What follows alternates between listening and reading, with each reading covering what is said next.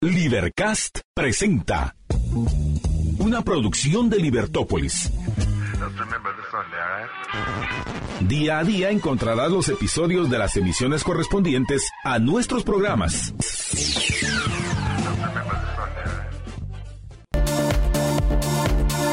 Muy buenas tardes, estimados amigos. Es para mí, Marta Belanda Díaz Durán, un gusto acompañarlos en la emisión del mediodía de Libertópolis. Hoy acompañada por Juan Pablo Álvarez, conductor del programa Libertópolis Viernes, que se transmite los, adivinen qué día, viernes, de 5 a 6 de la tarde. Juan Pablo, Buenas tardes, bienvenido. Buenas tardes, Marta Yolanda. Y si no lo ibas a decir tú, también lo iba a decir yo. De que espero que nos puedan acompañar. Ahora saben que ya estoy ahí formadito el viernes a las 5 de la tarde. Ya está oficializado Juan Pablo los viernes acompañándolos en este camino para aclararnos las ideas. Hoy vamos a tener un programa visual. Por supuesto que vamos a, hacer algunos análisis de los temas más importantes, pero queremos compartir con ustedes varios videos que han circulado y los vamos a ir comentando de hacer eh, de la primero que todo la inseguridad que vivimos y algo debemos de comentar lo que pasó ayer después de un partido de fútbol como pues probablemente los, los que les gusta el fútbol eh, conocerán mejor que yo quienes estaban enfrentando. Me imagino que Juan Pablo sí tiene conocimiento de este enfrentamiento que se dio eh, fuera del estadio Doroteo Guamuch Flores Después, eh, entiendo yo que jugaron los cremas, o, no. Sí, esto La verdad es que no estoy muy informado. Ah, tampoco sos... Eh, no, no soy tan futbolero. Tampoco sos fan del fútbol, va. Entonces ya somos dos. Pero vamos a analizar esa agresividad y, y lo que eso representa en nuestra Guatemala. Por eso toda ese, esa mala leche o mala vibra que hoy hay en, redes sociales, pues vemos que al final también se refleja en, en, acciones físicas. Así que, pues va a ser muy breve lo que vamos a comentar, pero solo eso, el, básicamente como guatemaltecos, lamentar que se estén dando estos hechos. También vamos a comentar sobre la reunión entre la fiscal general Consuelo Porras y el ministro de Gobernación Francisco Jiménez, de quien, por cierto, también vamos a, compartir información acerca del tema que les debemos de ayer. ¿Se recuerdan? El de los asaltos en el estacionamiento Avenida La Reforma, porque básicamente, y yo voy a seguir insistiendo en esto, estos son delincuentes, son criminales oportunistas que hay que combatirlos, hay que llevarlos presos y es responsabilidad del gobierno velar porque haya seguridad. Pero el ciudadano está aún más frágil ante estas situaciones debido a que no hay forma que los gobiernos locales, en este caso la Municipalidad de Guatemala, resuelvan este problema de alguna manera. Si no lo puede hacer el gobierno local, ¿por qué no buscar opciones privadas? que permitan que la gente que quiera invertir, yo que sé, en la construcción de un metro eh, aéreo, un metro subterráneo, cualquier otro medio, lo pueda hacer sin las telarañas en la cabeza que tienen algunos en lo que respecta a ¡uh! la privatización. ¡Qué horror! Si no todos van a poder pagar esos servicios, los que no lo puedan pagar también se van a ver beneficiados porque van a haber menos vehículos transitando en las calles públicas. Entonces sería un ganar-ganar.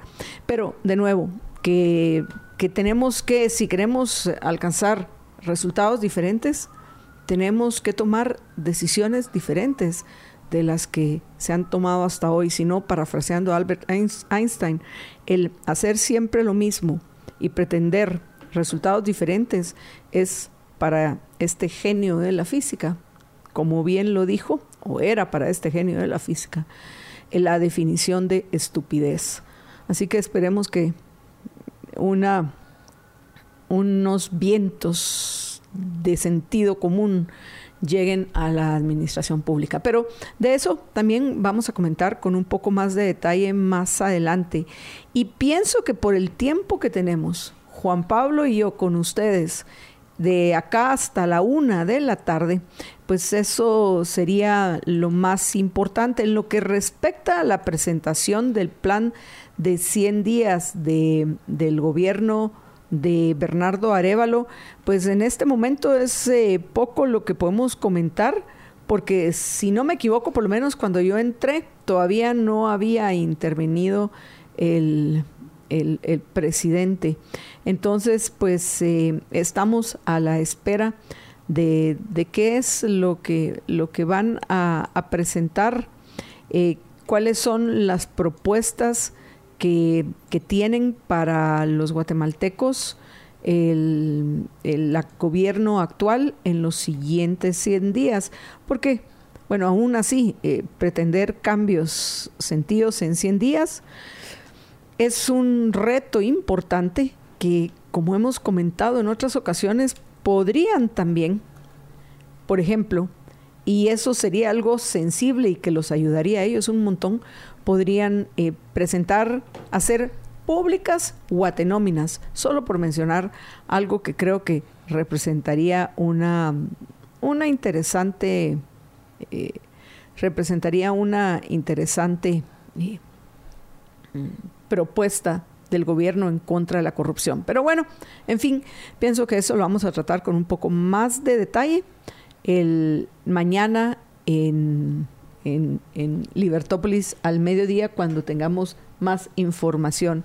Ahorita pues nosotros con Juan Pablo vamos a trabajar esos temas que ya les presenté yo, aunque ahorita nos vamos a ir a disfrutar de nuestros gelatos de Primo de Roma. Veo que no te han pasado.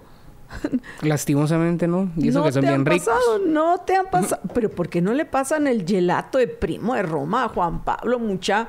Él es el que va a estar acá. Jorge, el que se va de su silla, pierde su vía. Aquí en este caso, versión Libertópolis. El quien se va de su silla, pierde su gelato de primo de Roma en Libertópolis al mediodía. Así que yo voy a disfrutar de un veteado de guinda a ver qué es lo que, con qué van a sorprender, con qué gelato van a sorprender a Juan Pablo Álvarez, que me acompaña hoy en la conducción de Libertópolis al mediodía.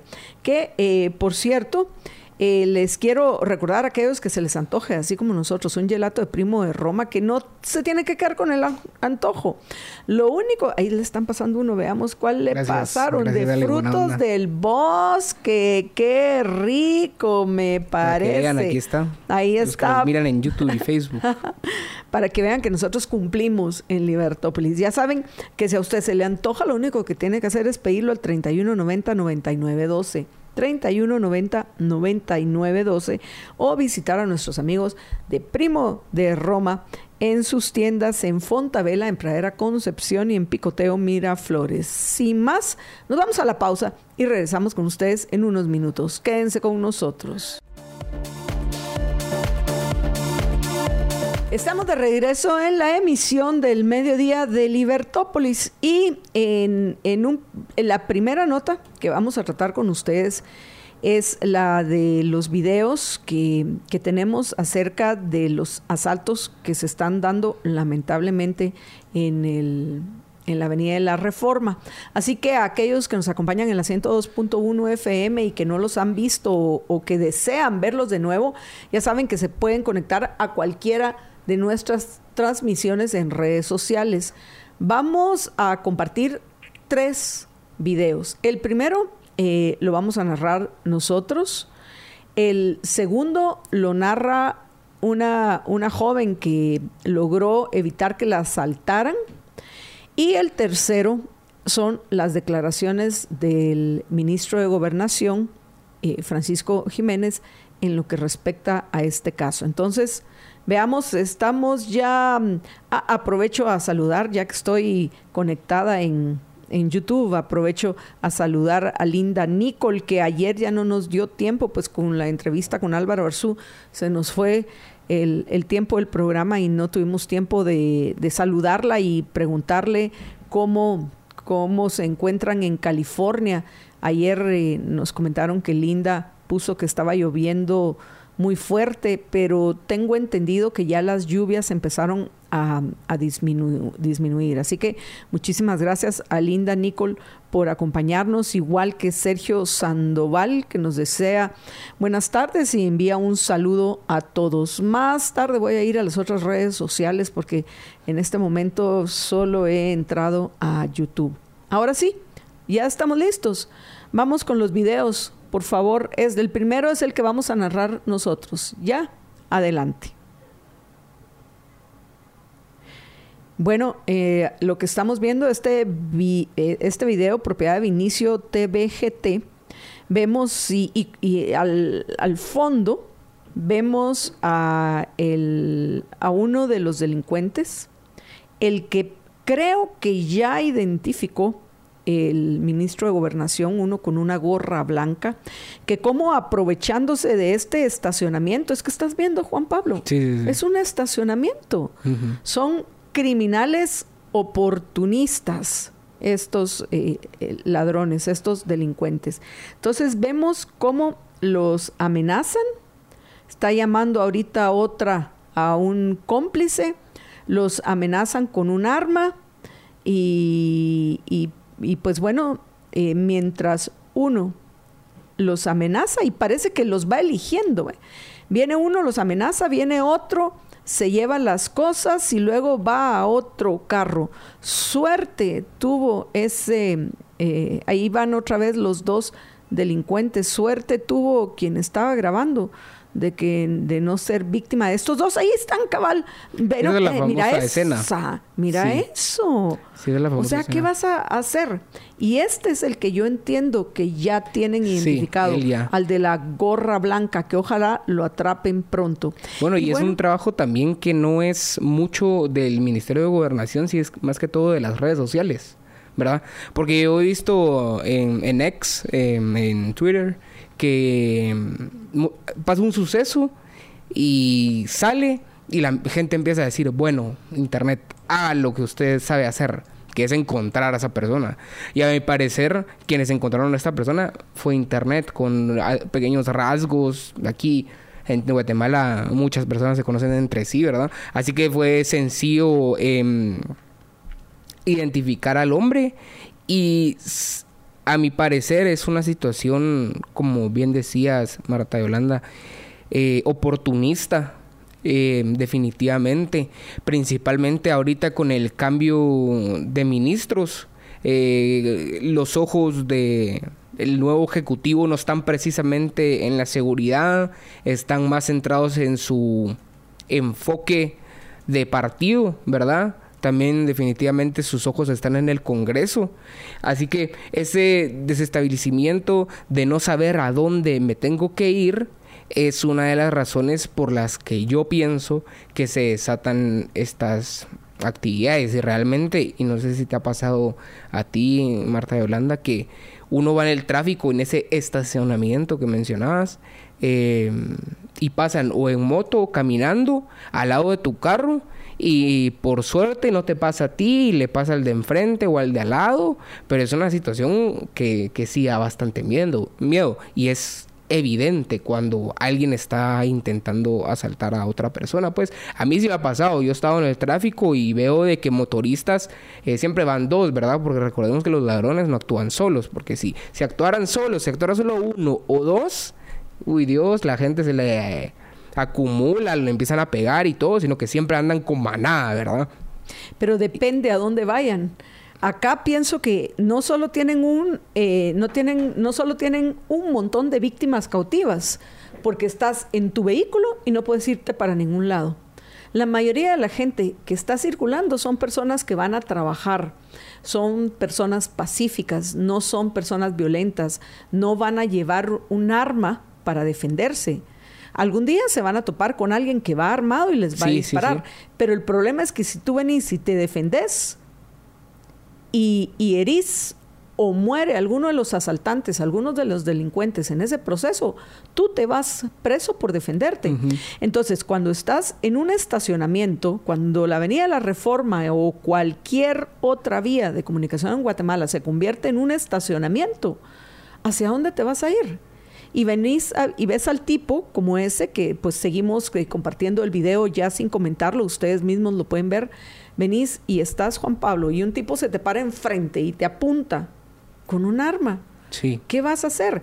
Y lo que también suelen hacer los que van caminando es que van viendo y por eso es que hoy en Guatemala hay, o sea, es parte de tu cuidado el polarizar los vidrios de tu vehículo. ¿Por qué? Porque van viendo dónde hay o teléfonos o computadoras o cualquier cosa y sobre todo a aquellos que llevan el, la ventana, el vidrio abajo, la ventana abajo, es más fácil que los, que los asalten. Entonces, pues hoy, aunque no tengas aire acondicionado, si te toca quedarte en un estacionamiento, mejor con, las ventanas subidas. Venden unos eh, ventiladores portátiles que por lo menos eso te puede servir si no tienes un aire acondicionado. Pero acá, por supuesto, y, e identificando los lugares donde están, debe de haber permanentemente presencia policial. Pero el origen del problema es ese estacionamiento que nos eh, convierte en presa fácil de delincuentes oportunistas como estos que, estamos viendo ahorita. Pero vayamos al otro video que tenemos de, de, esta joven que logró, ah, logró salvarse de que la asaltaran. ¿Estamos ya listos? Adelante, por favor.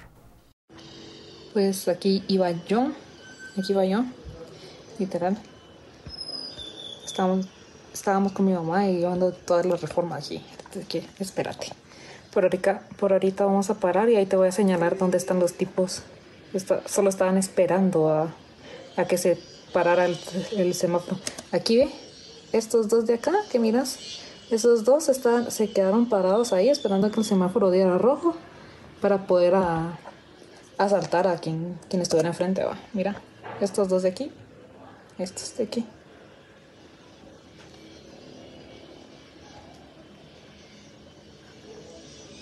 Ya se fueron, agarraron, trataron de agarrar este primer carro. Creo que sí lo lograron. Se asaltaron el primer carro de acá enfrente. Luego se pasaron a este, ¿ve? Ahí van.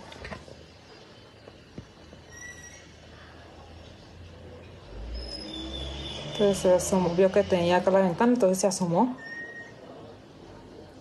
De ahí ya puedes ver que yo empecé a retroceder, el de acá enfrente también empezó a retroceder. Este se fue y justo por acá se va a asomar un carro y capaz cabal acá. Yo ya tenía salida acá. Entonces él solo volteó y yo hice exactamente lo mismo. Entonces de ahí fue que nos fuimos a la chingada. Entonces eso fue. Ahí sí, creo que ahí me le metí a un picanto. Pero me valió madres, venía lento, entonces me le metí.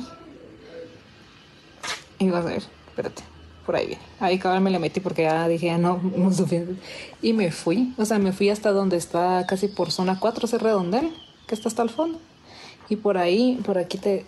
Es que por acá había unos de metro por, por acá, atrasito. Entonces lo que hice fue como igual al el Mazda que viste que dobló, es exactamente lo mismo.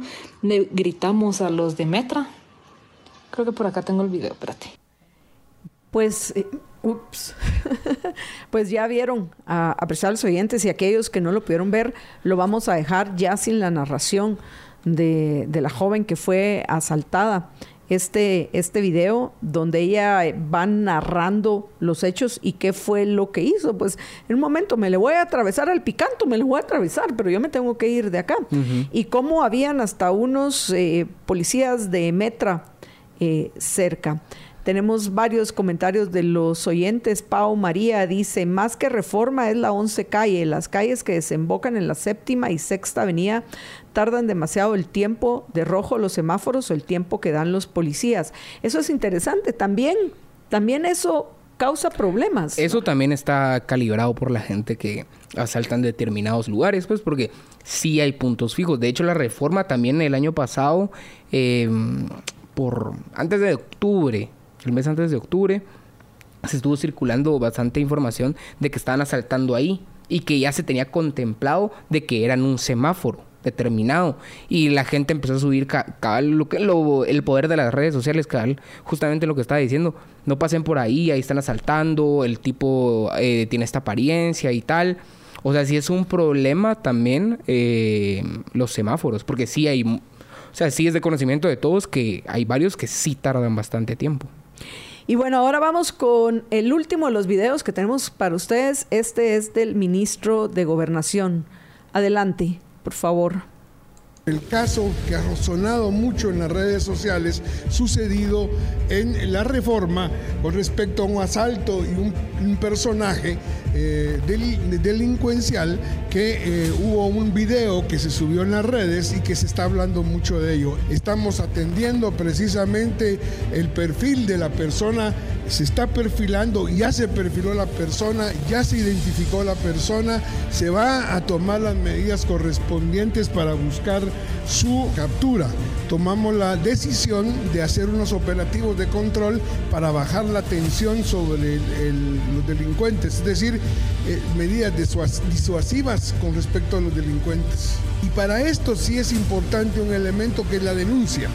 Si las personas que sufren y son víctimas denuncian el hecho, podemos como Policía Nacional Civil, pero también como Ministerio Público, actuar de una manera más contundente. Termino diciendo, las situaciones no solo son policía, no solo son acciones de seguridad, sino que también son acciones del Ministerio Público y del organismo judicial. Somos un sistema completo y tenemos todos un rol en ese sentido. Y bueno, eh, pues eh, tiene razón el ministro en el sentido de que todos debemos de cooperar y cooperamos, como bien comentabas, Juan Pablo, si se han logrado identificar a delincuentes, como en este caso parece que se identificó al que descaradamente se para enfrente del vehículo. Y pongamos ahora, por favor, de fondo, Alex, el, el video original donde sale este antisocial y se para enfrente del vehículo y apunta al, conductor con, la pistola y que se quede en, este segmento antes de que lo terminemos, quede circulando para los que aún no lo ha visto o para quienes ya lo han visto, quieren indignarse aún más porque nos debemos indignar de eso. Pero sería también importante recordarle al ministro de Gobernación que uno de los motivos principales, uno de los dos motivos principales por los que pagamos impuestos es para que haya seguridad y justicia. Por supuesto, el ministro no tiene ni un mes de haber tomado posesión del cargo, aunque por lo menos en este caso es un ministro que ya tiene experiencia en, en el área, que hoy y en el siguiente segmento también tenemos que comentar sobre este tema. Hoy se reunió con la fiscal general Consuelo Porras, que adelanto, me parece bien la decisión de Consuelo Porras y, y correcta la de recibir al ministro de Gobernación, aunque ella haya invitado a Bernardo Arevalo y que no haya designado a, algún alguno de los funcionarios del Ministerio Público a, recibir al ministro. Peor si hubiera sido este señor que me parece a mí nefasto, Ángel Pineda, que si uno debería de, no va a renunciar, pero si uno debería ser despedido y ahí sí tiene poder la ministra, eh, perdón, la fiscal general para hacerlo, de despedirlo, es a este Ángel Pineda. Pero bueno, en fin, apreciables amigos, eh, yo repito lo que dije. El, para que queremos que para poder resolver esto necesitamos además de que se pongan pilas los encargados de dar seguridad necesitamos que se resuelva el problema del tránsito en Guatemala sí, Juan Pablo Sí, bueno, el llamado también del ministro, que también no hay que juzgarlo tanto, porque bien decías, Marta Yolanda, es, es, muy temprano. Yo veo muchos programas, perdón, muchas noticias en Twitter de gente que dice, no, es de que el gobierno de Bernardo Arevalo ya me tiene defraudado porque no ha hecho nada. No, pues de que sí. Yo, yo vi un comentario que decía... Bueno, pero sí, sí tienen razón de defraudarse algunos. Por ejemplo, habían cosas que sí pueden hacer desde un principio. Ofrecieron reducirse los salarios no han reducido los salarios. Dijeron que el 40% del, del presupuesto se malgastaba en corrupción, se iba en corrupción. Entonces, en lugar de estar pidiendo que les aumenten el presupuesto, deberían estar pidiendo que se los reduzcan. Tienen razón de decepcionarse después del circo que armaron el 14 de enero el, el, día de la toma de posesión en el Congreso de la República, que nosotros lo transmitimos acá. Entonces sí hay motivos para, eh, para, para, empezar a cuestionar. también hay eh, el motivo de un seguro adquirido por el INDE, no sé si viste, que de aproximadamente 130 millones de quetzales que se está adquiriendo, que un diputado estaba presentando un dictamen de que se, que se quitar al seguro porque no había justificación. O sea, sí, sí hay bastante. Realmente sí hay bastante porque no han tenido, a mi parecer, no han tenido su camino enrectecido más por las polémicas que dieron al Congreso de la República, de esas desalianzas que han habido, ¿verdad? Pero yo realmente que no, que en ningún momento apoyo a este partido político y al presidente Bernardo Arevalo. Eh, pues sí, le, me lo dejo en duda. Todavía le, hay que darle cierto tiempo, querramos o no, es nuestro presidente.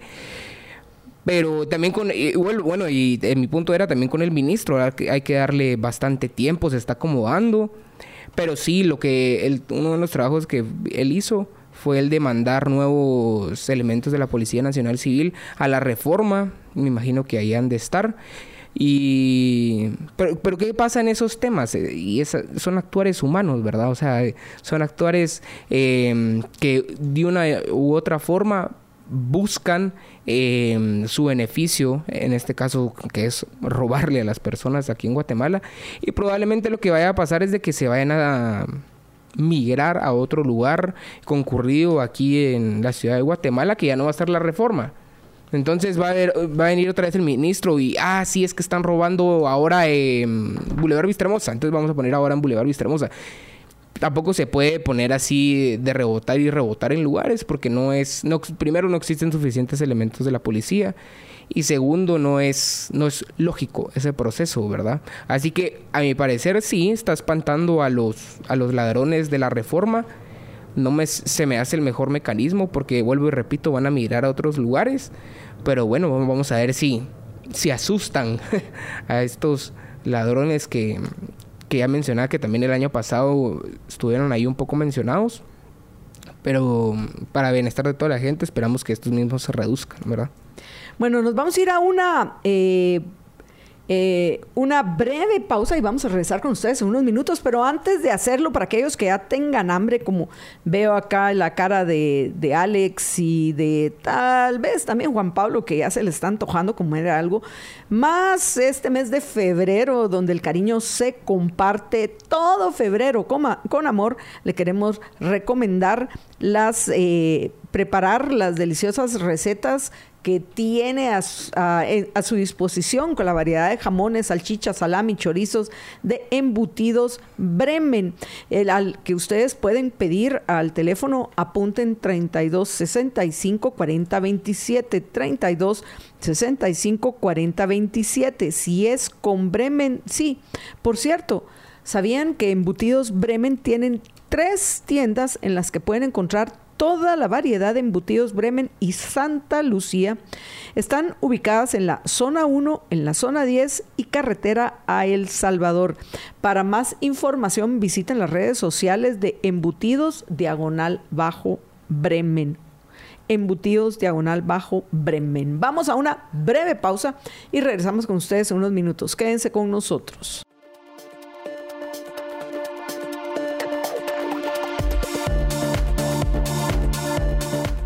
Estamos de regreso en la emisión del mediodía de Libertópolis y ahora vamos a comentar la, reunión eh, entre la fiscal general Consuelo Porras y el ministro de Gobernación Francisco Jiménez.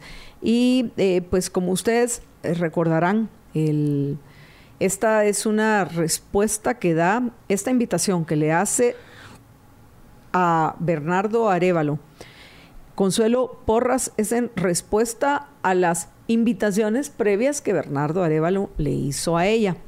Hoy pues sorprendió, fue hoy por la mañana el, anuncio, el, el video de, de, la fiscal que vamos a ver y luego la respuesta de Bernardo Arevalo que le dijo que había delegado eh, su representación en el ministro de Gobernación, que la realidad es que a mí me parece correcto en el sentido de que a fin de cuentas es el Ministerio de Gobernación y el Ministerio Público quienes tienen que coordinar para, para que pueda cada uno de ellos hacer mejor su trabajo. La coordinación entre el Ministerio de Gobernación y eh, el Ministerio Público es vital.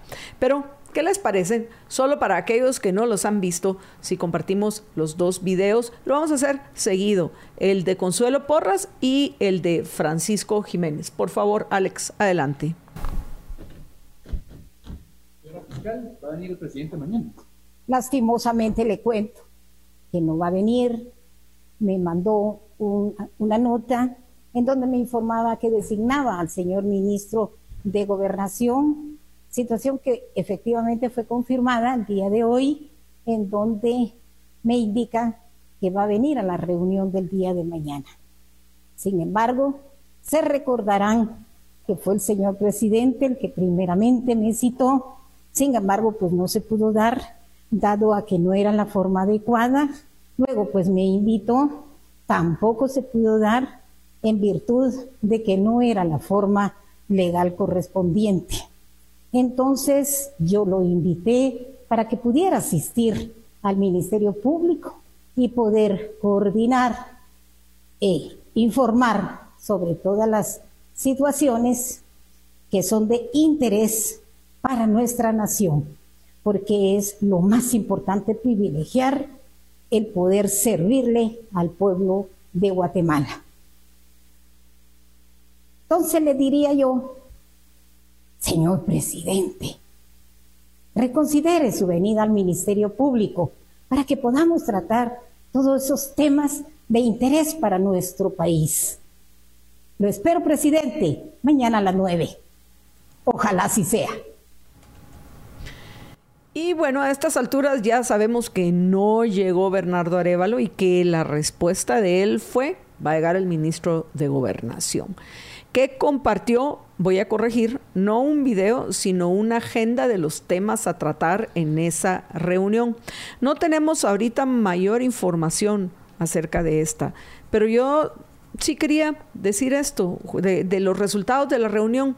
Eso probablemente lo vamos a poder comentar con más detalle mañana, cuando ya se conozca cómo se llevó a cabo esta, por lo menos en las imágenes que han circulado y tenemos algunas que vamos a estar publicando de las, eh, de las fotos entre la fiscal y el ministro de Gobernación parecen que fue como debe ser respetuosa y cordial la comunicación, porque podemos sostener juicios diferentes, pero no solo la gente que, realmente no tiene argumentos ni capacidad para discutir, va a recurrir al ataque ad hominem, a los insultos y tantas otras cosas más. Y este es pampa tumatate para varios que a eso se dedican en, en nuestras redes sociales, principalmente en Facebook, que como ya eh, si nos está escuchando Carlos Molina de Dios, lamento muchísimo que él, el último mensaje que nos dejó la semana pasada es que una vez estuvieran interactuando gente tóxica y gente que únicamente se dedica a, insultar y que argumentos sobre lo que presentan no tienen ninguno porque eh, lo que prevalece es el ataque ad hominem, o sea, los insultos y la generalización de, los temas, de, las de la, generalización hacia otros que no comparten nuestra opinión o nuestro juicio de que, eh, por ejemplo, me contaron que eliminaron a un señor que estaba diciendo que Libertópolis éramos unos corruptos porque ayer invitamos a Álvaro Azur Escobar. Por favor, ¿qué es esa tontería? Para él nadie se debe entrevistar a los diputados. A ninguno. E imagínate que tenemos planificado invitar a Samuel Pérez. No sé si va a venir, pero tenemos planificado invitarlo. ¿Qué van a decir algunos? Que ya nos volvimos socialistas porque invitamos a Samuel Pérez. Entonces, a fin de cuentas, no, no, tú tenés que hacer lo que es lo correcto. Y, y yo creo que les dolió a algunos escuchar yo, mi opinión, de Álvaro Arzú Escobar es que no es un corrupto. Puede ser que uno coincida con él en algunos puntos y en otros sí. Vamos a coincidir en su eh, propuesta de ley de competencia, que es una verdadera ley de competencia, la que elimine todos los privilegios y prohíba que se otorguen privilegios a nadie más. Esa es la única ley de competencia. Cualquier otra cosa que pase en el Congreso es una ley anticompetencia. Pero luego, sin duda, eh, no voy a coincidir en otros puntos, como en el tema de esa insistencia en aumentar, eh, porque no podemos, los tributarios más tienen que entender que no es un abstracto Estado el que anda pagando las cuentas de nadie. Somos todos aquellos que pagamos impuestos, quienes que les vamos a financiar los antojos o los deseos o los caprichos o las necesidades a otros. ¿Pero por qué? Ya suficiente peso tenemos sobre nuestros hombros, sobre todo los que estamos dentro de la economía formal, como para tener que aguantar más. Y eso también aplica a la solicitud de que se les aumente el presupuesto que ha anunciado el ministro de Finanzas que están eh, tramitando en el Congreso. Obviamente van a presentar, ahorita no recuerdo si ya lo presentaron o no esa solicitud de ampliación del presupuesto, pero eso es absurdo.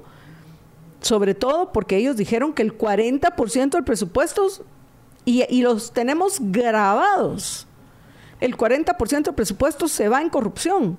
Pues ahorita ellos deberían de tener un excedente, tal vez no el 40%, pero del 20% con lo que se supone que ya están haciendo. Así que andar pidiendo más dinero hace quedar mal a todos los políticos. Bueno, habían estado pidiendo dinero sin haber ingresado al gobierno, sin haber ingresado al gabinete, ¿verdad? Y es cuando nos tenemos que pensar realmente. El movimiento Semilla como partido que ahora gobierna Guatemala es un partido joven, con gente joven y, y esa gente no tiene experiencia en las decisiones públicas y encargos políticos. Así que yo lo que me pongo a pensar yo es cómo gente que no tiene experiencia en la cosa pública, en la dirección de la cosa pública, cómo va a decir, no, no nos alcanza el dinero por tal y tal cosa. O sea, para empezar, ¿cómo, cómo saben eso si no lo han dirigido y eh, no lo han dirigido en el presente y ni lo han dirigido en el pasado? Así que ahí es como, ¿será que el, negocio del partido actual es de dinero? Porque eso es lo que nos estaban diciendo, ¿verdad? Antes de que tomaran posesión, ¿verdad? Bueno, vamos eh, rápidamente. A, ahí está la agenda que le planteó eh, Francisco Jiménez a todos los que participaron en esta reunión a las 9 de la mañana. Eh, Francisco Jiménez, ministro de Gobernación, Claudia Palencia, primera viceministra de Seguridad, Werner Ovalle, quinto viceministro de Antinarcóticos, David Custodio Boteo, director de la PNC, Sergio Vela, director del Sistema Penitenciario, Consuelo Porras, fiscal general de la Nación. Y Edwin Medina, comunicación social del Ministerio de Gobernación. Sí que llegó con todo su equipo, Francisco Jiménez, e imagino que sí lo recibieron en el Ministerio Público, no como tenemos algunas dudas de qué pasó en la cita que, que, tenía con el gabinete de gobierno el lunes de la semana pasada. Eh, Consuelo Porras, de lo cual pues ya hemos hablado un montón.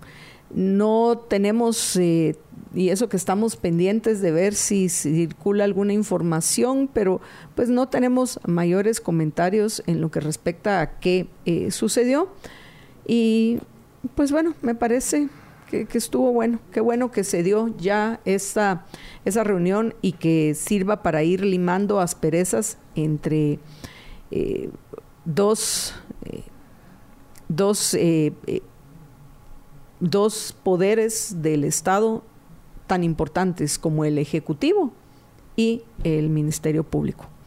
Juan Pablo, ¿algo más que querrás agregar antes de esto? Ah, ya, ya no les leímos a los oyentes cuál era la, la, la, agenda. Vamos a ver. Primero, establecer una metodología de trabajo en conjunto para impactar en los delitos con mayor incidencia a nivel nacional que afectan a la población. Priorizar política, políticas interinstitucionales para atención de las víctimas articulación de las distintas fiscalías para la investigación y persecución estratégica del delito de extorsión. Yo me imagino que esto le interesa principalmente al ministro porque una de las primeras medidas que ha tomado es hacer requisas en el sistema penitenciario ya en varias cárceles. Cuatro, coordinación interinstitucional en materia de antinarcóticos y otros delitos que afectan en la seguridad de los guatemaltecos y específicamente en las poblaciones fronterizas. Pues bueno, pienso que los temas que planteó eh, el, el ministro de Gobernación son correctos, ¿no? Así que esperemos que haya transcurrido de la mejor manera posible esta, esta presentación. Ay, saludos también, ya nos acompañan Abela Cifuentes y Linda Nicole, muchísimas gracias por ese super chat, ese eh, sticker que nos envió en YouTube, muy, pero muy, muy agradecidos, Linda. Dice, Paul, mi esposo, dice que pongan cámaras donde hay tráfico, agentes de seguridad y drones para seguirlos y atraparlos, que hagan un estudio de dónde el problema es recurrente. Y creo que en Facebook nos contaron que aquí está, ya vi el mensaje que me mandaron. Lucía Meneses Castillo dice que en el cruce de la diagonal a Oakland le dispararon a un ladrón. Pues bueno, ya hay en Guatemala mucha gente que anda armada para para defenderse. Y parte de, la esperanza de que algún día mejore la seguridad en Guatemala también tiene que ver con el tema que estamos ahorita convocando. Ahí como que no, no se mira muy contento al ministro de Gobernación, pero sí a la fiscal general en esa fotografía que está ahorita en nuestras redes. Pero en fin, esperemos que transcurra de la mejor manera esta, haya transcurrido de la mejor manera esta reunión, si ya terminó, y que si no, pues que continúe eh, bien la misma. Tenemos que ir terminando en, en, unos cinco minutos para que ya le demos el espacio a Jorge Juan Pablo. Así que esos minutos te los dejo. Gracias por acompañarme y ya sabes que te deseamos muchísimos éxitos en la conducción de Libertópolis viernes de 5 a 6 de la tarde y que pues contás con nosotros, nuestro apoyo y con la audiencia de Libertópolis, ¿verdad? Que están acompañando a Juan Pablo los viernes de 5 a 6 de la tarde. Juan Pablo.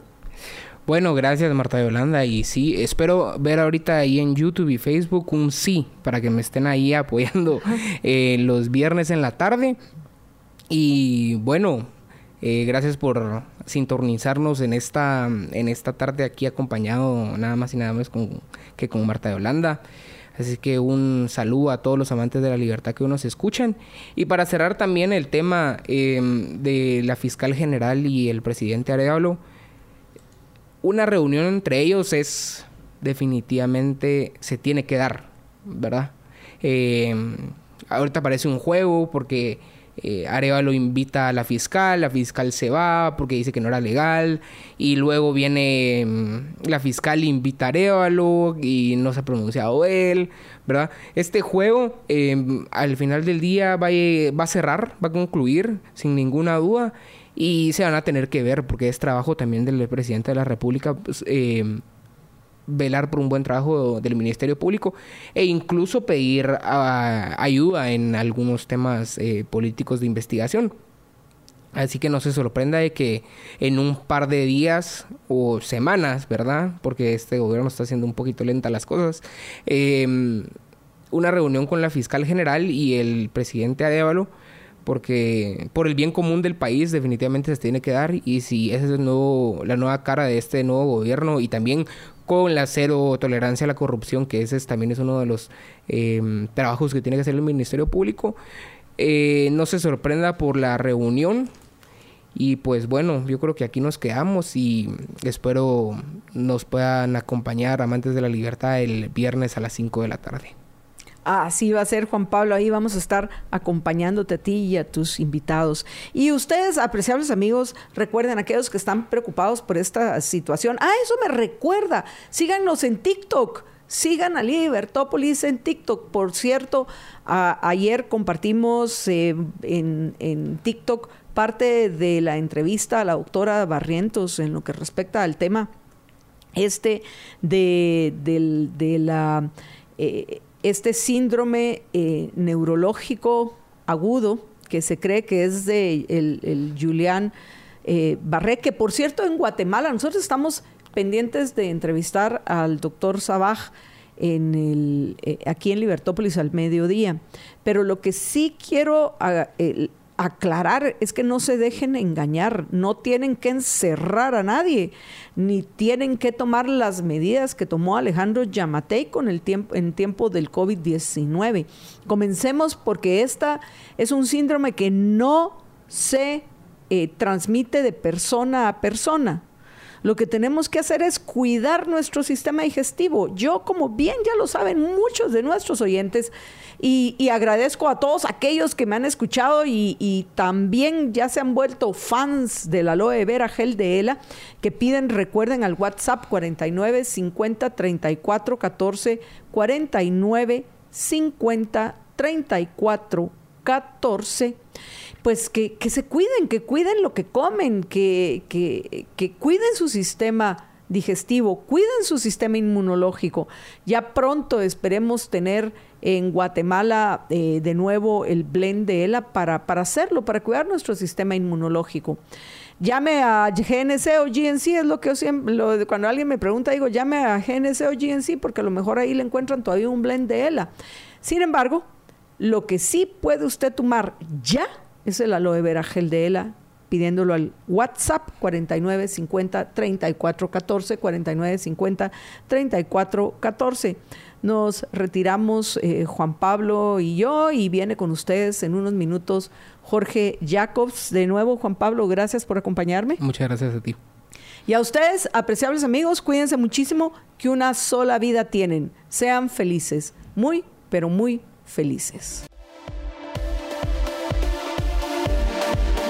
Estamos de regreso con ustedes en su programa Libertópolis al mediodía. Les doy de una vez los saludo que estoy entrando aquí al programa. Y, pero en este segmento de una vez vamos a arrancar con nuestro querido amigo Frederick Kimpel. ¿Qué tal, Frederick? ¿Cómo estás? Buenas tardes. ¿Qué tal, Jorge? Y buenas tardes a todos. Y vamos a estar con Frederick para quienes no lo han escuchado en el segmento de cómo vender más. Eso es básicamente uno de el tema más importante, creo yo, para las empresas. ¿Cómo hacemos para vender más? Y eh, Frederick, que es un coach de ventas, pues nos está ayudando a entender qué hacer para para aumentar las ventas y uno de esos temas pienso muy importante es eh, cómo se da el servicio al, al, cliente que es básicamente de lo que vamos a conversar hoy adelante Frederick ¿qué, qué ¿Cómo definirías el servicio al cliente? ¿En dónde empieza, en dónde termina? O, no, no, empieza pero nunca termina. El servicio al cliente es una de esas cosas que les puede aumentar o destruir ventas. Todas las empresas dan servicio al cliente. Lo que pasa es que algunas lo dan bueno y otros lo dan malo. Pero todos le dan servicio al cliente. El tema de servicio al cliente se parece mucho a una campaña de mercadeo. Porque es realmente la percepción. Las empresas pagan muchísima plata tratando de medir el servicio al cliente. Algunos lo miden tratando de reducir la cantidad de reclamos, pero ¿qué pasa con las personas que no se quejan? Algunos lo miden tratando de ver el número de recompras de un cliente, que es la mejor forma de medirlo. En una empresa en donde el 92% de tu base de datos te vuelve a comprar, muy seguramente estás dando un muy buen servicio al cliente. Pero a ver, todas las empresas dan un servicio al cliente, ya sea bueno o malo. El tema de hoy es cómo hacemos para mejorar este servicio al cliente. ¿Y en qué consiste el servicio al cliente y quién es el que da, eh, o quién es el, el, que da o el encargado del servicio al cliente es el vendedor, es eh, la persona de facturación. Uh, Todos damos servicio al cliente. Todos damos servicio al cliente. Desde el policía que te recibe en el parqueo. De, la, de, la, empresa donde tú vas, desde ahí se puede perder la venta. Si te toca, si te topas con un policía, vamos a ver, prepotente, abusivo, desde ahí se puede perder la venta. Entonces es muy importante que sepamos que todos los miembros de una empresa damos servicio al cliente, sin importar el puesto. Eh, Y ahorita, cabal, que lo mencionaste, tengo una anécdota al respecto. Cabal, ver, la, semana, la semana pasada fui a una empresa, fui a ver a un cliente. Eh, iba a una reunión con el gerente general de la empresa, va. Y, pero llegué y me parqué y entonces había un guardia, ¿va? Entonces el guardia va, y su nombre, por favor, va. Entonces le di mi, mi nombre. Ah, usted es periodista, va, me dice. Sí, le digo yo. Ah, es que yo escucho sus programas, ¿no? el, el- el guardia. Y entonces se puso a contar que escuchaba a, a Zapeta en, la- en la- en las mañanas y todo. Y eh, total es de que me pasé como 15 minutos platicando ahí con el guardia, que como, como bien lo decís, o sea, yo creo que ni siquiera trabaja directamente para la empresa, porque generalmente son así empresas de seguridad las que contratan los guardias, ¿verdad? Sí. Pero, pero realmente me sentí muy identificado con el guardia ahí hablando en el estacionamiento de la empresa, ¿no? Claro, y lo mismo hubiera pasado si te toca un tipo abusivo, prepotente, que te trata mal. Entonces, eh, las empresas le dan muy poco valor al tema de servicio y atención al cliente. Eh, es muy importante que toda la empresa esté alineada y todos los empleados sepan de dónde están viniendo sus sueldos y cómo pueden contribuir a que la empresa esté mejor.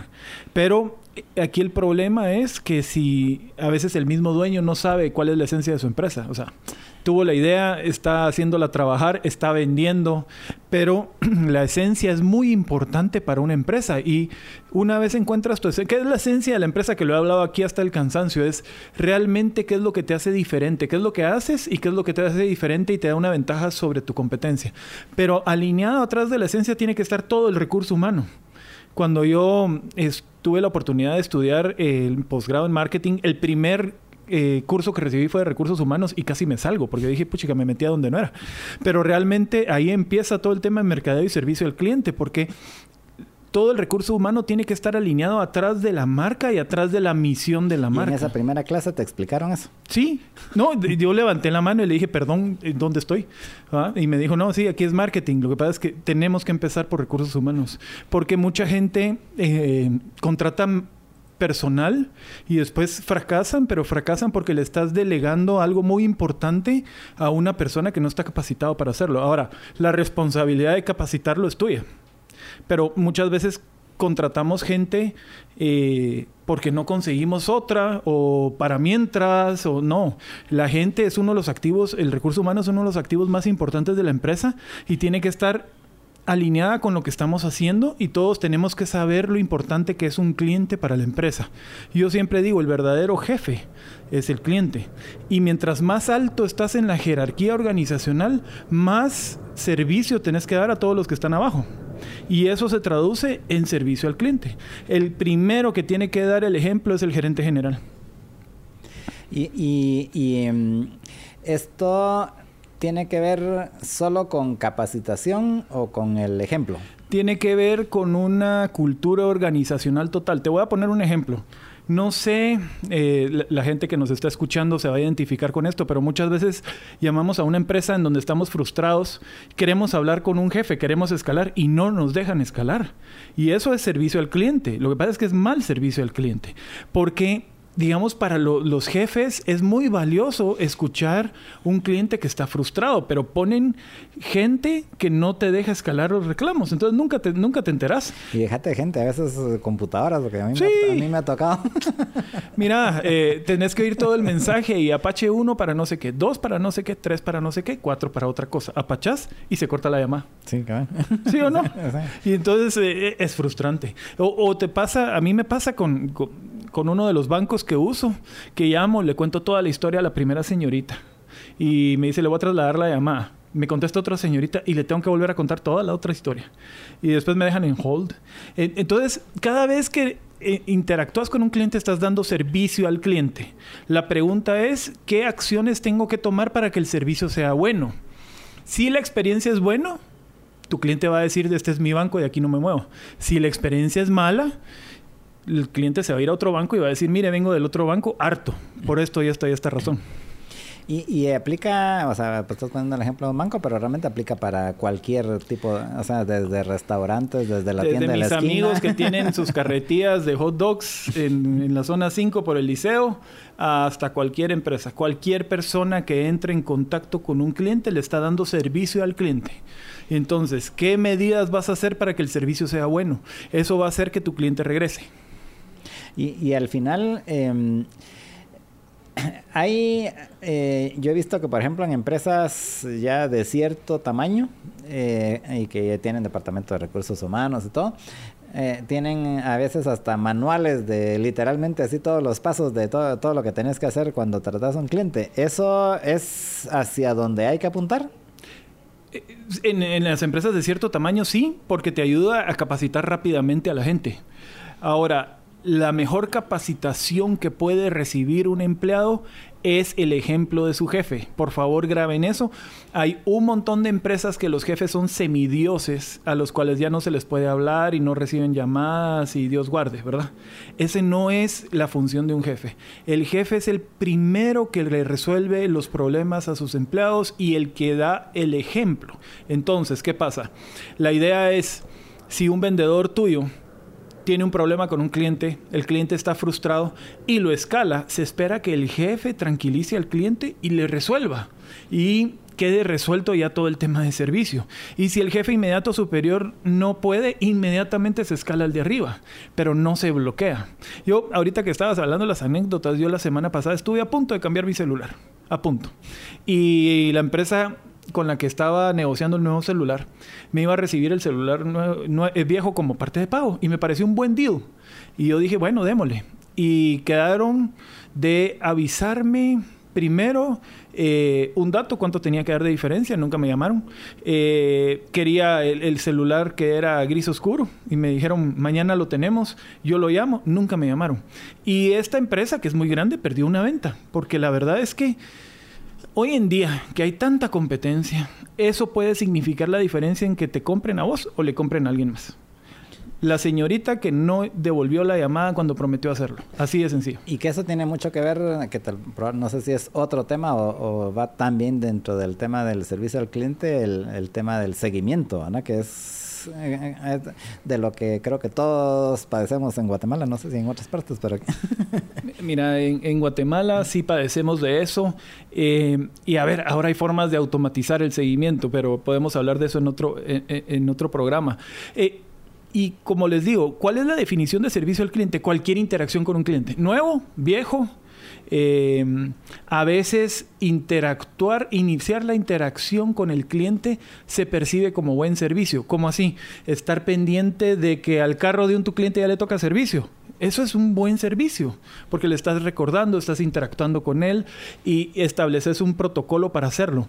Si parte de no dar un buen servicio al cliente es no dar seguimiento a sus clientes, y eso es carísimo. O sea, aquí he dicho hasta el cansancio que la mayor parte de las ventas debieran de venir de la recurrencia de los clientes o el valor vitalicio del cliente, o sea, de seguirle vendiendo al cliente que ya tienes. Eso es mucho más barato que andar consiguiendo clientes nuevos, pero el cliente se va a quedar bien, se va a quedar contigo si el servicio al cliente está bien.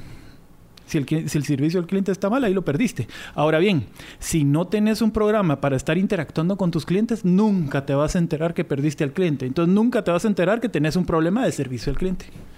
Y, hay algunos eh, temas básicos que debiera uno de tener así, un, si querés, no un manual, pero sí por lo menos un checklist de, de, de qué hacer Primero, eh, la parte activa en el sentido de, bueno, a, este cliente lo tengo que llamar una vez al mes, a este lo tengo que llamar una, vez cada seis meses, eh, y, y, como bien decís, se puede automatizar. Si no tiene un CRM, pues ahí lo puede poner en... Hasta en una página de Excel. o en el Google Calendar, pero pone ahí en el 30 de marzo, tengo que llamar, tengo que llamar a, esta, a esta persona. Y eh, es, o sea, hay algunos eh, así cosas básicas que debiera de tener en ese checklist? Sí, digamos, lo primero que hay que hacer es ponerse en los pies del cliente.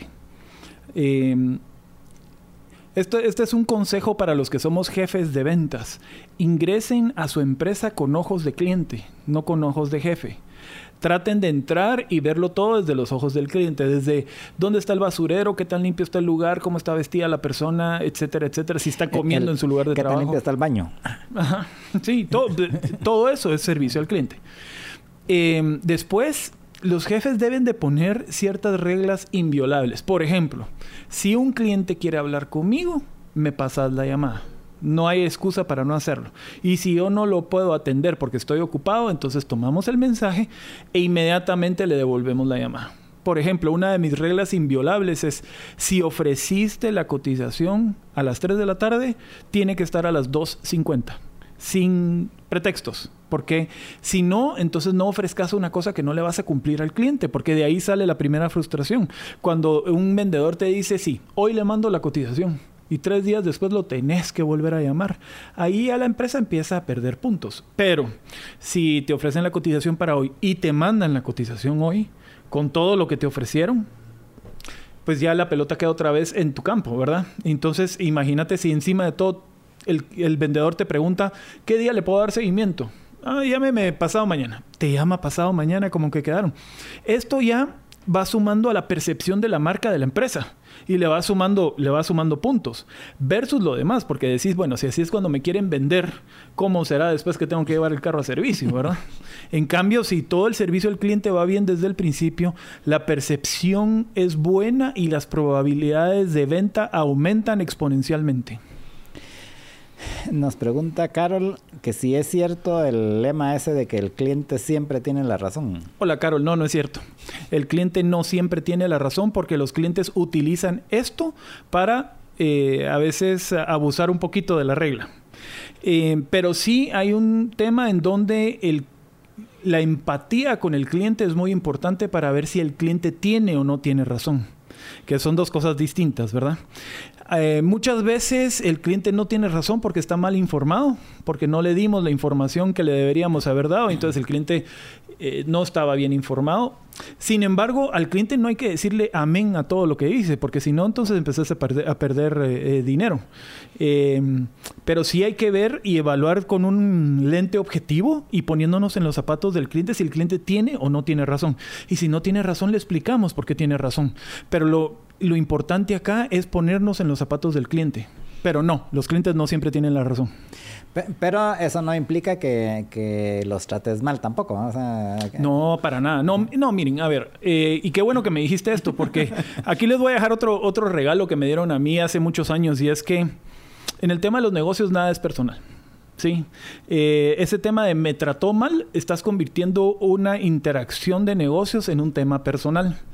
Eh, aquí lo que existe son clientes frustrados y hay que entender por qué está frustrado, pero la persona de la empresa tiene siempre que mantener el control de sus emociones porque no es personal. Esto no es en contra de Jorge o de Frederick, esto es en contra de la empresa porque el cliente está frustrado. Entonces, una de las formas de tranquilizar a un cliente frustrado primero es escuchándolo, es entendiéndolo, poniéndonos en sus zapatos, explicándole con la verdad qué es lo que está pasando o por qué fue que pasó lo que lo tiene a él frustrado y ofreciéndole soluciones. Pero nunca, nunca, nunca, nunca nos ponemos de tú a tú a alegarnos con un cliente. Eso sí no se hace ni porque el cliente haya llegado con su equipo de abogados. Todo el tema es... O borracho. Sí, o a mí me pasó en, en una de las agencias de carros, llegó un cliente borracho como a las seis y media de la tarde a insultarme pero mantenés el control de tus emociones y le pedís a la policía privada que te está acompañando que por favor le pida al caballero que se tranquilice o lo vas a sacar, pero sin perder el control de tus emociones. Para eso hay leyes, hay procedimientos, hay políticas, hay policías privadas, etcétera. Sí, y ¿Cómo atender a un cliente precisamente así que viene con... No, no, no me refiero a los bolos, sino a los frustrados o, o, enojados? Sí, cuando un cliente ya está frustrado es porque el problema no llegó al jefe lo antes posible. ¿Sí? Cuando un cliente ya está frustrado con el vendedor, muy probablemente es culpa de varios eventos que fueron sumándose hasta que el cliente ya está para balazos. Eh, un cliente rara vez llega frustrado de primas a primeras, ¿verdad? Entonces, eh, lo primero sería no llegar al punto donde tu cliente está frustrado, pero si ya te pasó y ya estamos ahí, entonces lo, lo importante acá es escucharlo y tener empatía con el cliente. Eso lo va a tranquilizar. O sea, en el momento que realmente te sentás, lo escuchas y le decís, mire, lo entiendo perfectamente, deme un segundito, ahorita voy a ver cómo le soluciono. La solución va a ser parte del tema para que todo esto desescale. Eh, en muchos lugares, cuando el cliente ya está frustrado con un vendedor, las soluciones que le ofrezca el vendedor ya no las va a tomar.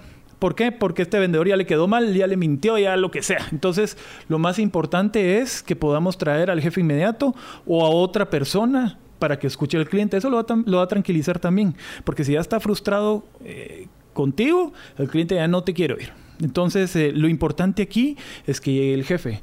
Cuando llega el jefe, tiene que ser una persona de autoridad, o sea, tiene que sentirse que entró la persona que le va a resolver al cliente. No, ¿verdad? No otra, otra persona que va a asumir al problema, sino realmente a llegar a resolver el problema.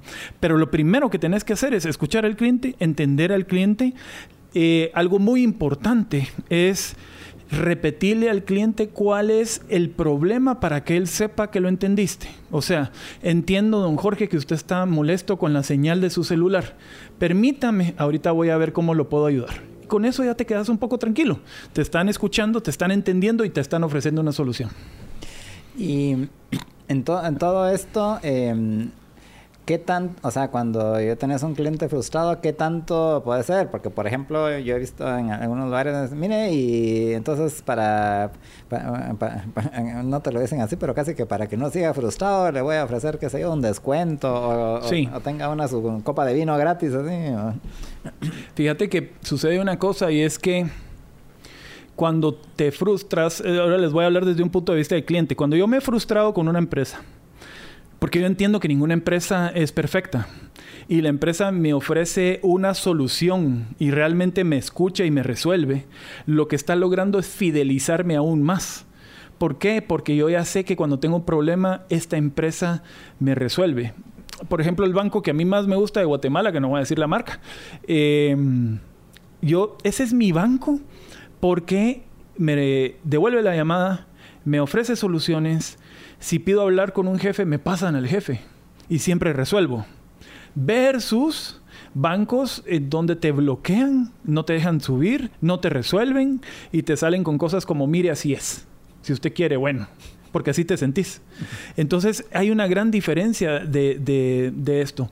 Y de ahí nace el buen servicio al cliente, porque este banco me entiende. O sea, la señorita, cuando yo lo llamo y necesito algo, eh, lee mi nombre en alguna pantalla y me dice, muy bien, don Frederick, deme un segundito, ahorita le comunico al departamento que es. La persona que me contesta después ya sabe la historia, no se la tengo que repetir 17 veces, Eh, me ofrece soluciones, me devuelven la llamada.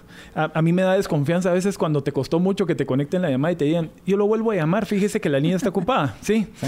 Ah, la, eh, 80% de las empresas no vuelven a llamar. Pero este banco te, te llama y te dice, ayer por ejemplo, eh, tuvimos un incidente con el carro de mi hija. Se quedó en la universidad y me llama como a las 5 de la tarde y me dice, papi, mi, mi carro no arranca. Eh, gracias a Dios tenemos seguro. Esta aseguradora me encanta y le encanta a mi esposa. Es una paz. Yo llegué con mi, con mi hija, según yo era un tema de batería, dije ahorita lo arranco, ¿va? Pero no, se pegó el starter. Entonces tocó llamar a una grúa. Ala, eh, la grúa llegó en 15 minutos. Y, Eh, y en, y en hora de tráfico. en hora de tráfico. A la aseguradora le tuve que dar los datos una sola vez. Me volvieron a llamar una hora después de haber dado el servicio para ver cómo había estado todo. Entonces, créeme, yo no me voy a cambiar de seguro jamás. Eh, cero bolas, resuelto a lo primera, nada de fíjeses. Eh, en 15 minutos después ya íbamos en la grúa. No, hombre, una maravilla. Entonces, eh, de esta forma es como se fideliza al cliente. Ese es un buen servicio al cliente. La persona a quien yo llamé, le pedí ayuda, le pedí ayuda una vez, entendió lo que necesitaba, entendió dónde estaba, entendió cuál era el problema. Una vez mandaron a la grúa, puchis, una maravilla. Eso es lo que tenemos que lograr. Y al final, eh, para poder dar ese servicio al cliente y que sea memorable, como en este caso, eh, hay cosas que tenés que, eh, o sea, alguien en la empresa tiene que fijarse, bueno, qué cosas pueden ir mal aquí, pues estas cosas pueden ir mal y de una vez, eh, así es como habría que resolverlas. O, Y, te voy a dejar un regalo a todos los que nos están escuchan- escuchando al, al respecto. Si sos gerente, si sos dueño de empresa, hagamos algo. Hacete pasar por un cliente tuyo. Llama a tu propia empresa. Pedí hablar con el jefe. Miremos en cuánto tiempo te contestan, miremos si te pasan la llamada, mira qué pasa. Porque eso que estás pasando pasan todos tus clientes. Ah, Lo más poderoso que yo vi en la industria automotriz son los clientes misteriosos. Eh, hay empresas que dan servicio y llegan y, hasta filman la experiencia de ventas. Y entonces ahí miras que mm, el vendedor estaba comiendo cuando llegó el cliente, que el vendedor no se paró a saludar. Eh, hay cosas tan importantes como pararse para dar la mano. pero hay mucha gente en, en Guatemala y en un montón de lugares que simplemente no lo hacen. Entonces, si te querés realmente dar cuenta, eh, y mientras más arriba estás jerárquicamente mejor, entra como que sos cliente. O pagale a una empresa para que te mande un reporte completo y una filmación. Porque ahí hay mucha de la pérdida de las ventas. O sea, más allá de que si estás usando un CRM, no estás usando un CRM, si estás reteniendo a tus clientes, lo más importante es la empatía con el cliente. Ponete en sus zapatos, hacete pasar con cliente y mira el tipo de servicio que le estás dando a tu cliente. Y sí, eh, pienso que eso es muy útil para muchas empresas, ¿verdad? Porque eh, y, generalmente y hay un mon- increíblemente hay un montón de empresas que no lo hacen, ¿verdad? Hay un montón de empresas que no lo hacen y la forma de vender es eh, de, de todos los tamaños. de todos los tamaños. Te impresionaría, eh, ay, digamos, en muchas empresas hay el gerente de ventas es ingeniero mecánico y, y se vale, ¿verdad? Pero eh, el tema es que cuando el gerente de ventas no fue entrenado para ser gerente de ventas, entonces hay ciertos aspectos que, desconoce. Y eh, uno de los aspectos que más se descuidan es el tema de servicio al cliente. Hay muchos jefes de ventas que quieren eh, aumentar la mm, cantidad de ventas presionando, gritando, amenazando a la gente. Bueno, esto les va a funcionar hasta un porcentaje. Pero si no te vas a hacer una investigación ya a un nivel mercadológico de qué es lo que está pasando con tus clientes, eh, entonces no te vas a dar cuenta. Y lo que pasa es que ganas clientes y perdes clientes todos los meses. Aquí la idea es ganar clientes sin perder clientes. Y entonces vas a ver que tu base de datos de clientes activos, clientes que te están comprando, debiera de aumentar cada mes. ¿Cómo sabes si estás progresando como empresa? Porque tu base de datos va creciendo cada mes. Ahora, no el listado de los que le vendiste alguna vez, no. Estos son clientes activos que cada vez tienes más y los puedes medir. Y eso es lo que hace que cada mes tu empresa valga más o valga menos. Y con clientes activos, eh, ¿a qué recurrencia te referís o, o depende de cada negocio? Depende del por, e- producto. Porque, por ejemplo, si es un carro y el cliente activo es que, que le va a dar servicio, puede ser que sea cada seis meses, por ejemplo. Pero, Por ejemplo, en un gimnasio, en el momento que te das cuenta que tu cliente ya no llegó, deberías de darte cuenta con los sistemas de entrada que don Jorge tiene mes y medio de no aparecer. Yo ahorita tengo mes y medio de no aparecerme al, al- al gimnasio de box. Nadie me ha llamado para ver si me morí, por ejemplo. ¿Va? Entonces yo digo eh, que eh, son 500 quetzales al mes del box, o 400 o 300, dependiendo del gimnasio. Pero imagínate cuánta gente pierde este gimnasio y no se da cuenta. Y todos los meses, eh, imagínate, perdés 100 clientes y no te diste cuenta. Cada uno de 500 pesos son 50 mil quetzales al mes. Y entonces estás haciendo esas grandes campañas para que se lleguen a inscribir más clientes. Inscripción gratis. eh, los primeros tres meses no te pa- no, no pagas nada. Te regalo el uniforme de karate, por ejemplo. Eso es, acabo de ver esa promoción. En mejor dedícate a que no se vayan los clientes que tenés. Que una vez estén con vos, se enamoren del tema y, y no los dejes ir. Pero, por ejemplo, Sí, al final tiene, hay que estar muy pendiente de todos esos detalles, ¿verdad? Porque ahí es donde se, se Sí. cuelan, se cuelan las ventas, literalmente. talleres automotrices, eh, salones de belleza, el peluquero, por ejemplo, digamos, una de las cosas que el ser humano necesita recurrentemente, hay cierta cantidad de servicios, hay un montón de servicios que necesitas todo el tiempo. Eh, y entonces todas estas empresas que dan estos servicios es muy fácil establecer la recurrencia. Yo me corto el pelo cada 15 días más o menos. Entonces es muy fácil decir, bueno, este se está cortando el pelo en otro lado. O te está volviendo hippie. O se dejó el pelo largo, ¿verdad? Pero, ¿verdad? Pero alguien te debería de llamar. Mire, don Frederick, ¿se va a dejar el pelo largo? ¿O qué pasó que ya no vino? ah? Por ejemplo. Pero sí, digamos, y, ahí hay mucho dinero. Mucho dinero. Y, ahí yo le diría, no, fíjate que ya no voy a regresar porque la última vez esto y esto y esto me pasó. No, hombre, venía, ya lo arreglamos, eh, venite, volví a probar, ¿me entendés? O sea, eh, y le pasa a los talleres automotrices, le pasa a los... Yo nunca recibí una llamada de un peluquero. Mira qué pasó que ya no viniste. Nunca. Eh, este gimnasio, mes y medio tengo de no aparecerme, saber si me morí, no me morí, ¿va? Eh, y así, puchica, se pierde cualquier cantidad de dinero en las empresas. Sí, y es algo a lo que hay que ponerle mucha, mucha atención. Gracias, Félix. Se nos acaba el tiempo. ¿Algo con lo que querás concluir este segmento? A ver, hagamos solo un resumen rápido. Servicio al cliente, hay bueno y hay malo. Y lo mejor sería ponerse en los pies del cliente y ver el tipo de servicio que tu empresa está dando y lo puedes hacer eh, precisamente en este momento.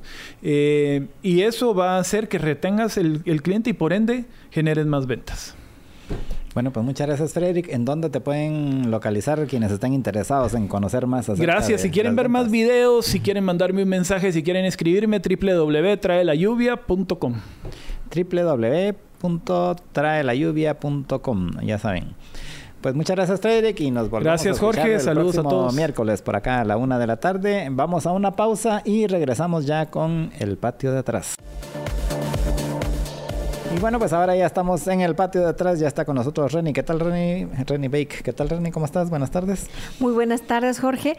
Acá, como siempre, todos los miércoles, en el patio de atrás, su único segmento especializado en lo que sucede en nuestro gran patiezote de atrás, que es Estados Unidos, o como nos preferimos decir acá nosotros, nuestro patio compartido, porque tenemos temas compartidos, Jorge de interés para ambos países y no hay que olvidar que ahí tenemos más o menos 4 millones de connacionales y que el 37% de nuestra población o vive o complementa sus ingresos de las remesas familiares que un 95% vienen desde Estados Unidos. Sin más, Jorge, hoy tenemos varios temas de los cuales platicar. El primero, por supuesto, es la actualización de ya vino el embajador de Estados Unidos, el nuevo embajador de Estados Unidos a Guatemala. Eso eh, se anunció, lo anunciaron la gente de la embajada el día viernes que ya había venido, incluso en las redes sociales subió un video de ya viene, ya viene, primero un poco muy muy juvenil de que está haciendo la maleta y no quién viene, quién viene, como creando expectativa y después ya estaba él dando Pero, pero sí, su- la expectativa fue como de media hora porque a la- a la- al rato ya estaba aquí. Exacto, era así como ya estaba dando su discurso en, en Twitter de bueno, mucho gusto, aquí estoy y, y, y aquí ya, ya vine a Guatemala y espero poder trabajar con el país. Después ya nos ha sabido mucho de él. ¿Por qué? Porque Jorge, él ya presentó las cartas credenciales a la Cancillería el mismo día viernes, pero en lo que se llama protocolo diplomático, él no puede aparecer públicamente en eventos con otra gente hasta que no presente sus credenciales ante el presidente de Guatemala. Mientras tanto, ya hemos solicitado entrevista, ya nos pusieron como en lista de cuándo lo podemos traer acá, pero sí nos han dicho que él va a salir y va a comenzar a dar declaraciones o entrevistas hasta que presente las cartas diplomáticas ante el presidente de Guatemala. Que es eh, básicamente cómo funciona el protocolo. Recuérdense que es eh, el mundo diplomático y ahí sí los protocolos son los protocolos. Casi que los protocolos es la forma de vida. Así es. Y mientras tanto, Jorge, ya una vez platicamos al respecto y habíamos conversado varios temas con Jorge de qué íbamos a platicar. Lo primero es cómo va la campaña de las primarias en Estados Unidos y por supuesto cuál va eh, cómo va el último caso legal contra el expresidente Donald Trump. Lo primero, Jorge, en la parte de la campaña de las primarias estadounidenses, parte republicana, igual sigue la batalla entre el expresidente Donald Trump y Nikki Haley, que básicamente son los dos contendientes. En el caso de Trump tiene buenas posibilidades de ganar la nominación republicana. Pero una cosa son las primarias, que es los que votan son los republicanos por quien quiere que sea su representante para competir, y otras son las elecciones generales. Ahí, Jorge, como lo hemos dicho anteriormente, los electores independientes, ¿qué significa?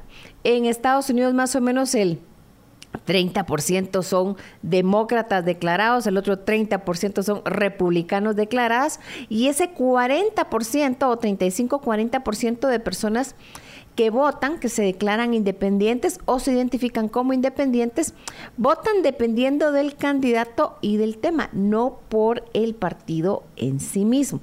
Ellos son al final, Jorge, los que van a decidir quién va a ser el próximo presidente de Estados Unidos en noviembre. Y obviamente el tema que tiene a muchos nerviosos es qué está pasando en la frontera México-Estados Unidos, porque eso está siendo un tema de batalla, incluso en las negociaciones en el Senado y en el Congreso de Estados Unidos para temas de financiamiento e incluso para temas de ayuda al exterior. Sí, y, ha estado tensa la situación, incluso hace ¿qué? una semana y pico, casi que ya literalmente estaban ¿qué? montando en armas, como se dice. Ya se estaban arrancando el pelo. Sí, em, y este domingo dio una conferencia el, el, eh, gobernador Greg Abbott, el gobernador de Texas, acompañado de 13 gobernadores republicanos y, eh, acompañado de 13 gobernadores republicanos y un montón de soldados de la Guardia Tejana y eh, así, o sea, era, ¿cómo es, cómo es que le dicen? El photo op, o sea, estaba, estaba preparado el escenario, todos los soldados atrás y con hasta unos camiones y los jeeps así grandotes de de la Guardia de Texas, que, que, no es así el ejército, pero es básicamente como que fuera el ejército, el ejercitito sería de, de, Texas. Entonces, la, sobre la diferencia entre ejército y la Guardia Nacional lo vamos a hablar después, pero... y eh, entonces lo coreografiaron bien. Si ves, si ves las fotos, se ve así intimidante. Y están en el parque, o sea, hizo la conferencia el domingo, este domingo, 4 eh, de febrero, en el eh, parque este, ¿qué? no me recuerdo ahorita cómo se llama el parque en, el Eagle Pass, en donde eh, es un lugar así muy tradicional, por así decirlo, de donde han ingresado los migrantes indocumentados ahí luego de atravesar el río, pero que se ha vuelto así el, escenario de este, de este enfrentamiento por el momento verbal entre el, el gobierno del estado de Texas y el gobierno federal de Estados Unidos es el poblado símbolo de la batalla en el tema de migración ilegal hacia Estados Unidos. Como recordarás, Jorge, Estados Unidos es una o sea, es una alianza de estados o de repúblicas independientes intentando hacer una equivalencia que tienen su forma de gobierno y de una otra forma en, en ciertos temas tienen su propia guardia y en otras cosa está el tema del ejército. estos estados se agruparon para formar una federación y de ahí que se habla del gobierno federal, o sea, el gobierno que está en Washington, que las normas se aplican a los 50 estados. Pero por la propia independencia de los estados y como fue diseñado Estados Unidos, hay situaciones, por ejemplo, que no puede entrar el ejército de Estados Unidos si no es una solicitud del gobierno, porque el ejército es federal y la Guardia Nacional, ¿eh? y la Guardia Nacional son, o sea, son como los mini ejércitos de cada estado que sí están formados dentro de una Guardia Nacional, pero de cada estado, o sea, son como las diferencias. Se llama Guardia Nacional, pero realmente son guardias estatales, por así decirlo. Se podría decir que sí. En la parte del, por ejemplo, del ejército se dice o de acuerdo a la legislación, la Guardia Nacional es la que mira los temas internos del país y el ejército es para ver la parte exterior. Hablando de ejército de aviación, de marina, de, fuerzas de tierra. o sea, como dicen en Panamá, la Usanavi. La Usanavi. Pero eh, básicamente el tema de migración, Jorge, es...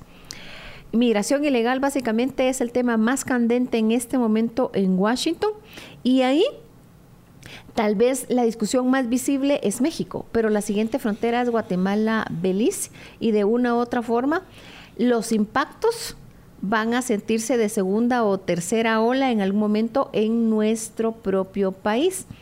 ¿Por qué? Porque al final Centroamérica por los acuerdos del CA4 tiene acuerdos de libre movilidad de, los, de las personas que son de nuestro, digamos, de la región de, Guatemala, Salvador, Honduras, Nicaragua, pero también pasan los que ya lograron entrar en un país y no se les pregunta ni se les pide mucho, donde sí cuando van caminando los migrantes hacia Estados Unidos, donde les comienzan a pedir visa, es en la frontera con México.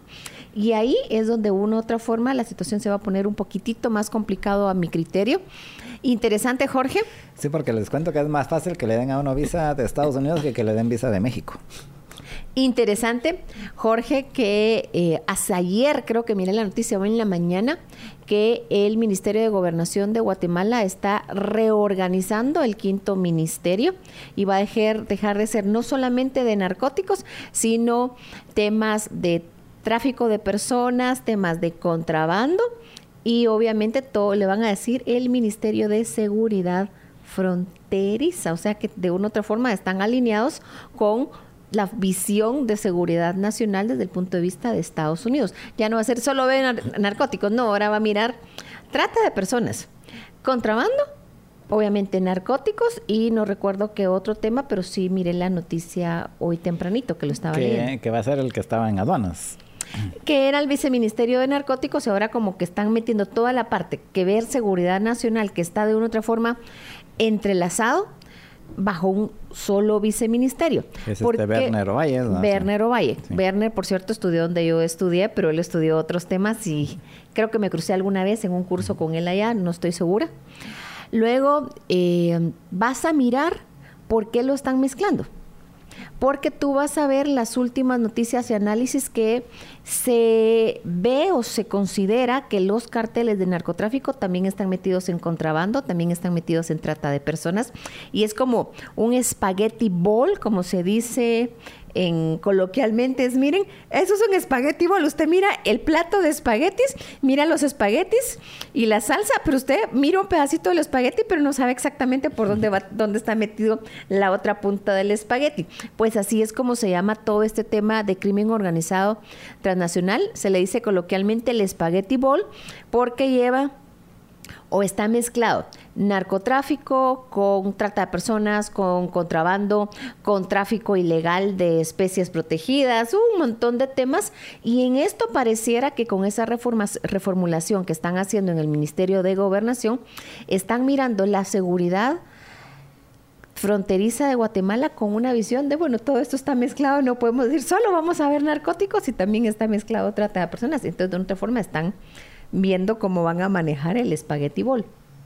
Sí, y al final, em, como lo hemos venido diciendo desde hace mucho tiempo, o sea, eh, Guatemala es, por muchas razones, es un punto estratégico en, para Estados Unidos, eh, siendo el principal, básicamente la cercanía, y que para efectos prácticos somos la, somos la frontera, porque como ya mencionamos, pues en el caso de México, eh, en teoría, pues dejan pasar casi que todos los que llegan. O sea, dejan pasar a todos los que van para Estados Unidos, porque va uno hasta a México y repito, o sea, si no tenés visa es así complicadísimo y cuesta conseguir visa. Eh, afortunadamente hace algunos años pues cambiaron la legislación y, permitieron que los que, los que tienen visa de Estados Unidos pues puedan entrar también a México, pero si no fuera por eso es pocos los que pueden entrar legalmente a México. Pues mira, eh, veamos qué sucede en los próximos meses, pero el tema de la migración ha sido tan complicado que cabal hace ocho días estábamos hablando que el secretario de Seguridad Nacional de Estados Unidos estaba a punto de ser eh, con lo que se diría un antejuicio, o sea, juzgado, o le iban a hacer un impeachment. Lo habían propuesto los republicanos. Interesante, no pasó, cuando lo pusieron a votación, los 212 demócratas lo metieron en la Cámara Baja o la Cámara de Representantes, los 212 demócratas, por supuesto que votaron que no, y se le unieron cuatro republicanos, o sea, básicamente quedaron 216 que no le hicieran lo que sería como una especie de impeachment a Mallorca. sería eh, eh, en, el caso de aquí sería que le quiten el antejuicio. Que le quiten el antejuicio, o sea, como hacerlo llamar y, juzgarlo y todo lo, o sea, no juzgarlo ante un, un juez, pero sí como interpelarlo. Y 212 republicanos votaron que sí y 212 demócratas que no, más cuatro republicanos. Eso se supo el día de ayer y el argumento que estaban esgrimiendo estos republicanos es que miren, legalmente no podemos hacerlo y esto pudiera sentar un precedente para que en una hipotética administración republicana los demócratas no la vayan a hacer de regreso. Entonces, eso no pasó, pero igual la situación es tan complicada que tienes al Congreso de Estados Unidos, al Senado de Estados Unidos peleándose entre ellos y peleándose con el Ejecutivo de Estados Unidos qué van a hacer con la parte de la migración ilegal hacia Estados Unidos. Y eso, Guatemala es clave para cualquier situación, para mejorarlo, limitarlo o que se empeore. Guatemala es el punto clave. Sí, y ahí al, final... Em, tiene mucho que ver el hecho de que están en un año electoral. También en el caso del Senado, los republicanos, bueno, no, fue una, ¿qué? una propuesta ah, de bipartidaria, en donde eh, como están peleándose ahorita también temas del presupuesto, entonces hicieron una propuesta en donde se incluye, en, en, esa propuesta del presupuesto, se incluye presupuesto para Ucrania, se incluye presupuesto para Israel, pero la condición es de que también se incluya presupuesto para asegurar la frontera. O sea, y la discusión es si ponen muro o no ponen muro, pero es un poco la discusión que hay. Mientras tanto, Jorge, el tiempo nos come. Vamos a seguir hablando de migración ilegal, los líos en Estados Unidos y la frontera. Pero no quisiera dejar de mencionar dos temas. Uno, el día de ayer hubo una gran redada o acusación en Nueva York. La Fiscalía de Nueva York destapó una gran trama de corrupción en la Agencia de Vivienda Social de la ciudad. Es la mayor cantidad de personas acusadas hasta el día de hoy en ese tema. Y dos, Jorge, eh, que ya hay análisis, esto comento una revista de Diálogo de las Américas, un artículo que la forma en que está trabajando Rusia para desinformar en América Latina, cómo está trabajando Rusia Today, cómo están manipulando ciertas situaciones en Venezuela, cómo desde México vía las redes sociales están trabajando eh, artículos que se consideran o TikToks o videos que se consideran que son desinformación para incluso atacar a Estados Unidos desde ahí.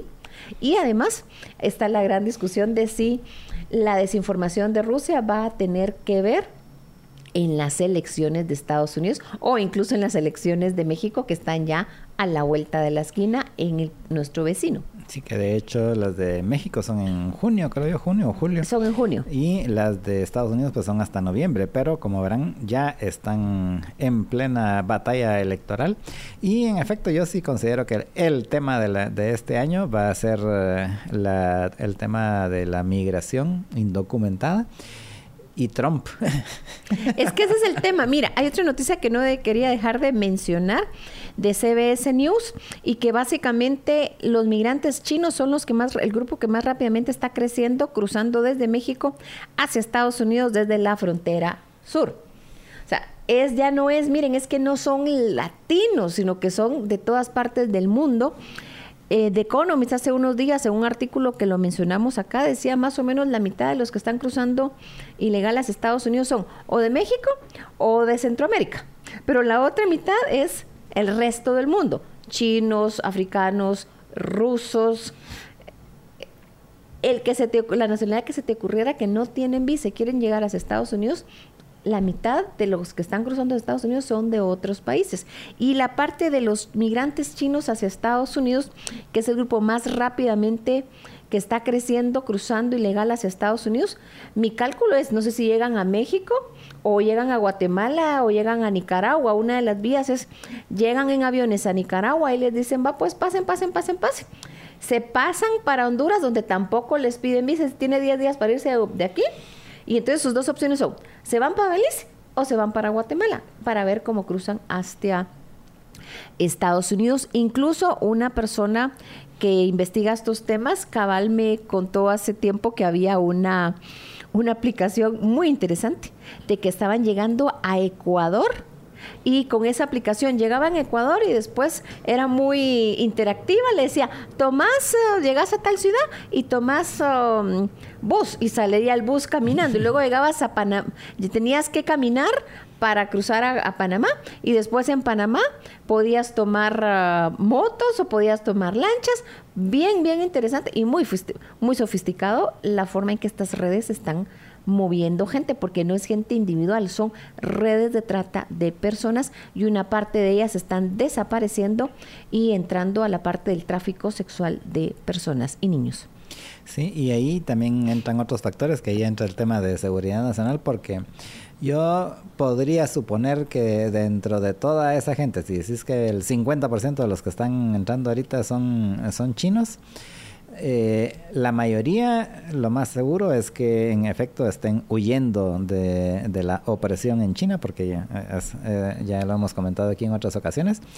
Pero más de alguno a ser si, si, si, hasta los estudiantes que mandaban algunos eran espías me imagino que entre que entre todos estos que están llegando digo repito la mayoría han de ser que realmente están huyendo de China pero más de alguno ha de ser ¿eh, ¿qué? E, espía que va quinta columna que, que espía entre, entre, los entre, lo, entre los migrantes ¿no? entre los migrantes y eso es uno de los temas y preocupaciones que tienen las agencias de inteligencia de Estados Unidos sobre esto que ya se nos acaba el tiempo vamos a invitar a nuestro amigo Joseph Humer que está investigando y escribiendo al respecto para que nos cuente un poquito cuando termine su investigación sobre esta situación en específico. Sin más, su servidora Renny Bake se despide hoy miércoles 7 de febrero del 2024 porque el tiempo nos come y espero que el próximo miércoles estemos de vuelta en su segmento El Patio de Atrás. Muy buenas tardes. Muchas gracias Reni y muchas gracias a todos ustedes por haber estado con nosotros en su programa Libertópolis al mediodía. Les invitamos a que continúen en sintonía de los programas de Libertópolis a partir de las 5 de la tarde, mañana a las 6 de la mañana y en Libertópolis al mediodía pues nos volvemos a escuchar mañana a las 12 y mientras tanto pasen una muy feliz tarde. Libercast presentó una producción de Libertópolis. Recuerda suscribirte y dejarnos cinco estrellas para que continuemos trabajando en producir más podcasts de tu interés. Libertópolis.